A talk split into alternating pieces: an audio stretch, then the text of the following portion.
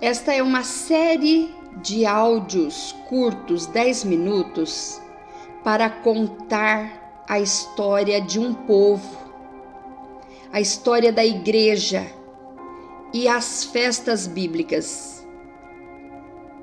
Ontem já gravamos Atos capítulo 1 e faz parte desta mesma história, desta sequência. Então eu pergunto: como surgiu a igreja? Quem são os judeus? Qual a sua trajetória? O que eles representam para a igreja? O que Paulo quer dizer quando fala de festas? Olha, Colossenses 2, 16 e 17 diz: Portanto, ninguém vos julgue pelo comer ou pelo beber, ou por causa dos dias de festa, ou da lua nova, ou dos sábados, que são sombras das coisas futuras. Agora ele explica: mas o corpo é de Cristo. A má interpretação desta e muitas outras passagens bíblicas desencadearam uma série de equívocos que precisam sim serem corrigidos pelos intérpretes pregadores. As festas judaicas são muito importantes porque marcam um tempo no calendário profético e precisamos delas para entender em que tempo nós estamos vivendo. Porque sabendo em que tempo nós estamos, nós não vamos ficar desesperados diante de situações. Sabe por quê? Tudo o que Deus faz é para nos ensinar e nos trazer renovo. Olha, quando uma palavra for dirigida a você e ela não trazer renovo para o seu coração, acredite, não veio da parte de Deus. A toda palavra que vem da parte de Deus vem para alegrar a nossa alma, porque a nossa alegria vem do Senhor.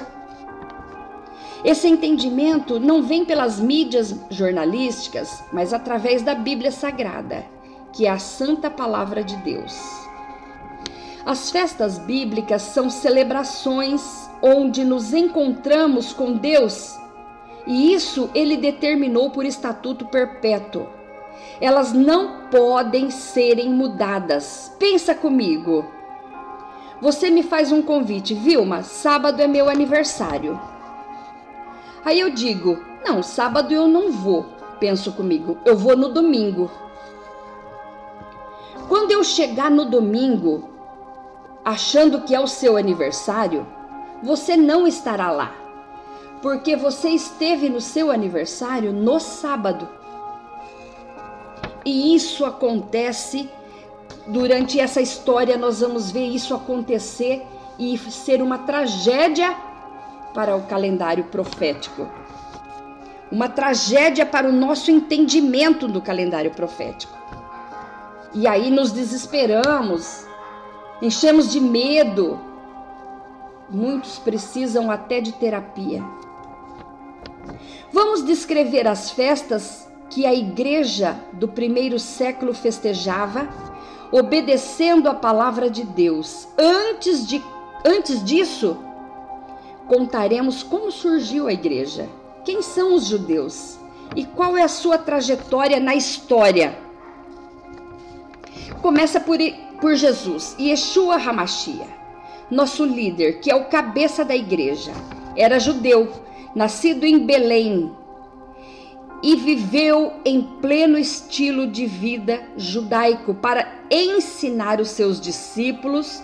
Ele participava com eles de todos os eventos e festas da sua época.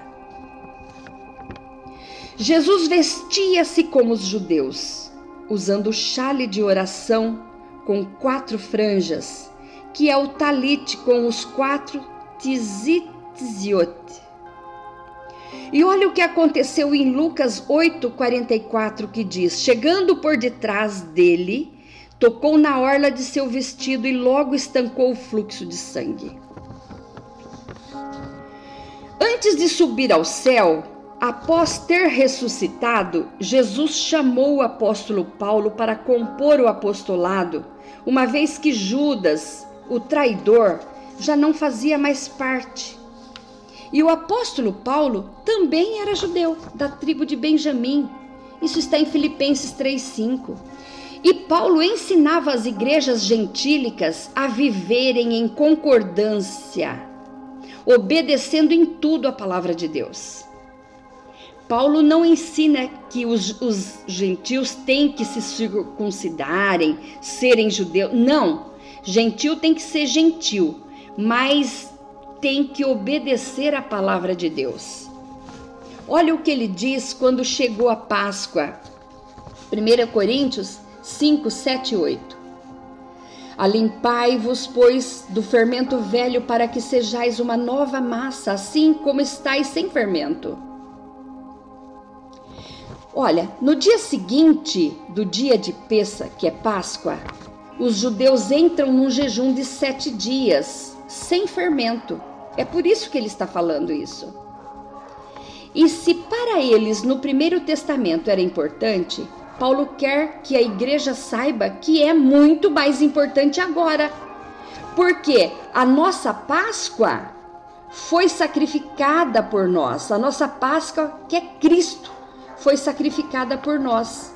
E Cristo não tem pecado. Então, se naquele tempo eles faziam jejum de fermento para o cordeiro, imagina agora nós para o Cordeiro de Deus que tira o pecado do mundo, muito mais a nós. Por isso façamos a festa não com fermento velho, ele diz, nem com fermento da maldade e da malícia, mas com os asmos da sinceridade e da verdade. Nesta ocasião, todas as famílias judaicas tiravam de dentro de suas casas e de seus cardápios o fermento o que fazemos no mundo físico é algo que já existe no, no mundo espiritual. Isso é fato. A festa de Asmos inicia no dia seguinte à Páscoa. Desta festa se oferece a primícia da cevada e dá-se início à contagem do Homer por 49 dias. E nós já fizemos.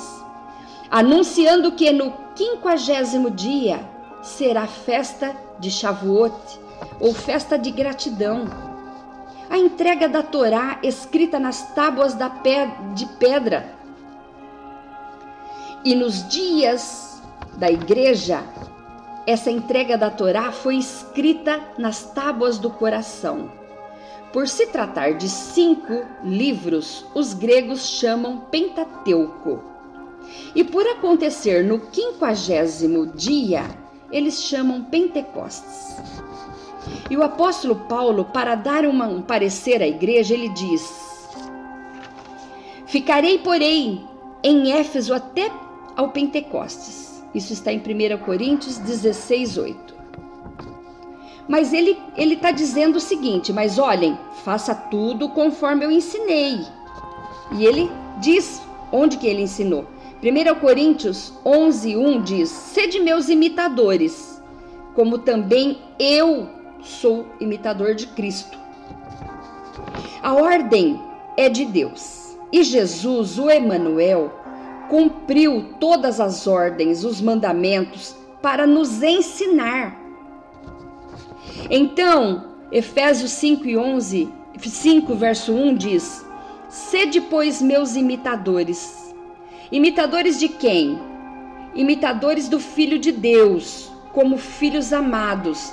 Então, sede, pois, imitadores de Deus, do Filho de Deus, de Jesus, como filhos amados do eterno Deus. No próximo vídeo, eu continuo essa história. Que Deus abençoe a sua vida e até o próximo vídeo. Já já!